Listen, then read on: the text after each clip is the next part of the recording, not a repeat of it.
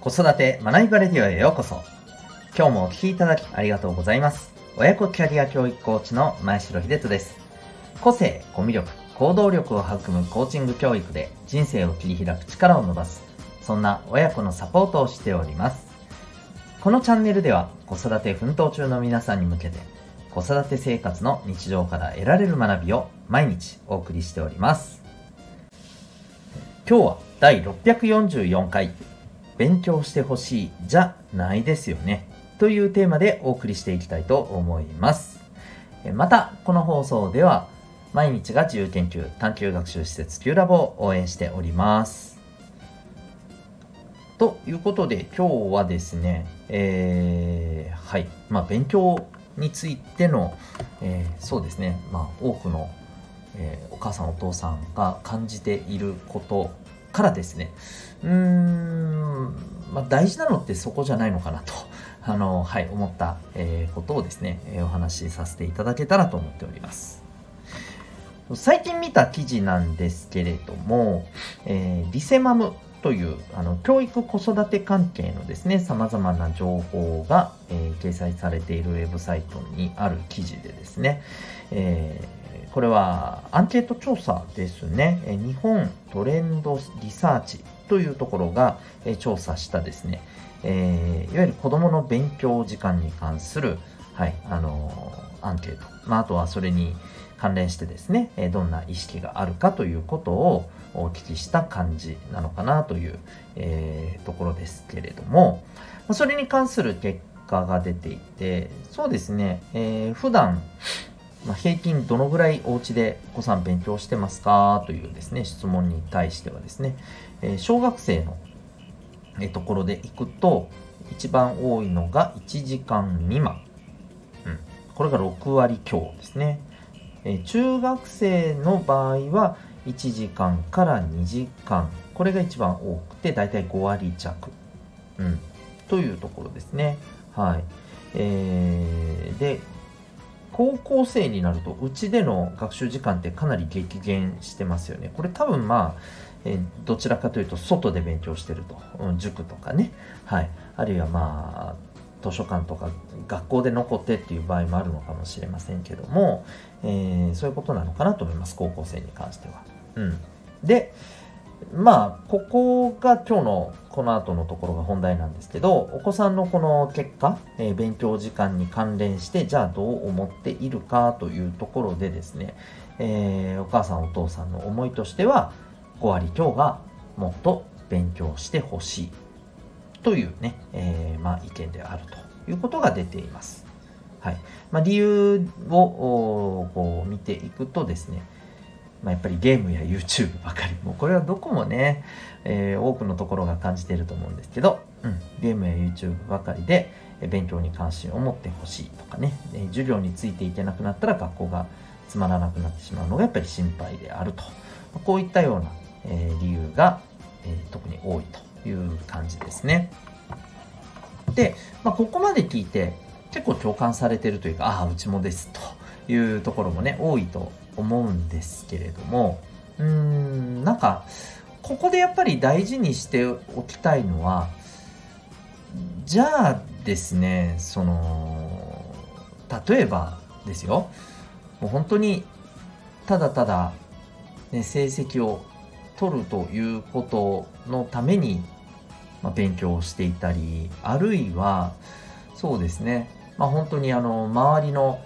えー大人の方々に言われるままに、えー勉強しろって勉強することが将来につながるから大事って、えー言われているから自分は勉強しています。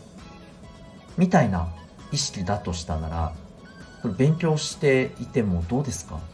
いいと思えますか？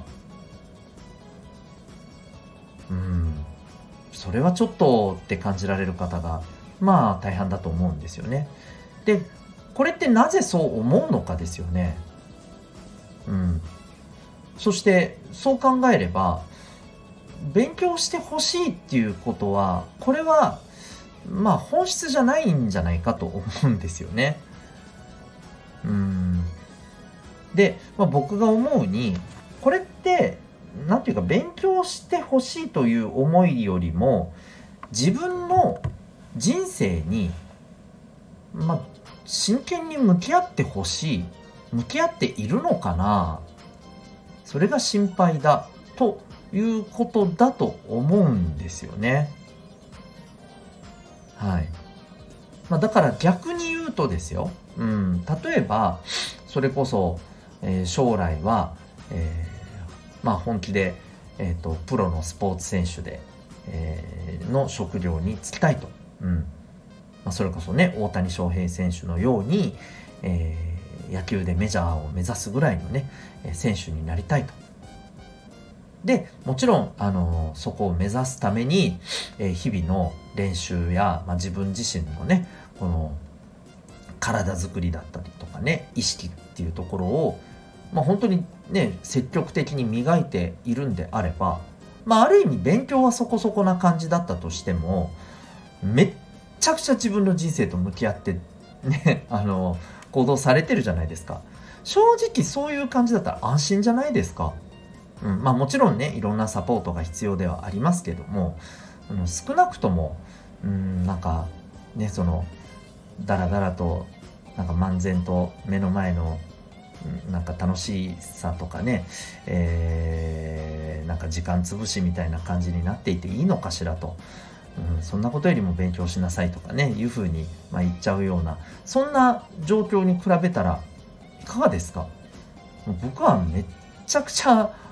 面白いし、あのー、将来楽しみだなって思いますけどね。うん。ですので、この勉強してほしいではなく、自分の人生に向き合ってほしいということが、まあ、本質なんじゃないかというふうにちょっとそうですね改めてお考えいただけたらというのが、まあ、今日のメッセージなんですよね。でその上でですね、えー、じゃあ自分の人生とお子さんにもっとね、えー、向き合ってほしいというのであればじゃあどんなアプローチが必要なのかうん、ただ勉強しなさいっていうのではね当然のことながら、えー、そこにはいかないわけですよね。うん、どんなやっぱりアプローチが必要になるかというのはおのずとね、えー、まあ、見えてくるのかなと思います。で、まあ、あのこの後ですね、えー、実は私のこの放送はこの公開放送版とはもう一つ別にですね、私が運営しているお父さんのためのオンラインサロンタノパパのえ会員さん向け、サロンメンバーさん向けに、え毎日発信している、えサロン放送版というのがあります。そちらの方でですね、えじゃあ自分の人生に向き合うって、これ、どんなあのことがじゃあ大事になってくるのか、そういった話をですね、させていただけたらなというふうに思っております。興味がある方はですね、概要欄にリンクを貼ってますので、オンラインサロンタノパパ、ぜひご覧になってみてください。それでは最後に、えー、もう一点お知らせをさせていただきたいと思います。まあ、今のあの、タノパパもそうなんですけど、概要欄の方にはですね、えー、私の、まあ、メインのですね、え親子サポートである親子コーチングについてのリンクも貼っております。え、まあ、この変化の時代でですね、え、本当に大切な力とは皆さん何だと思いますか？どんな力をお子さんには育むべきでしょうか？えー、受験までに、えー、役立つ力というのも当然大切ですけれども、え、やはりそこで、え、もちろんね人生っていうのは終わるわけではありませんので、え、一生役立つ力っていうものをやっぱりお子さんにはですね身につけてほしいという思いがあると思います。でもそれは一体何なのか。どうやってそれを身につけるのか。こういったところの疑問にですね、お答えさせていただくのが、えー、この親子コーチングの体験セッションでございます。興味があるのは、あ興味がある方はですね、えー、概要欄からですね、えー、ウェブサイトをご覧になってみてください。随時、えー、受付中ですし、え対面でもオンラインでも、え可能です、はい。全国どこからでも受講できますので、興味がある方はぜひご覧ください。それでは最後までお聴きいただきありがとうございました。また次回の放送でお会いいたしましょう。学びをき一日を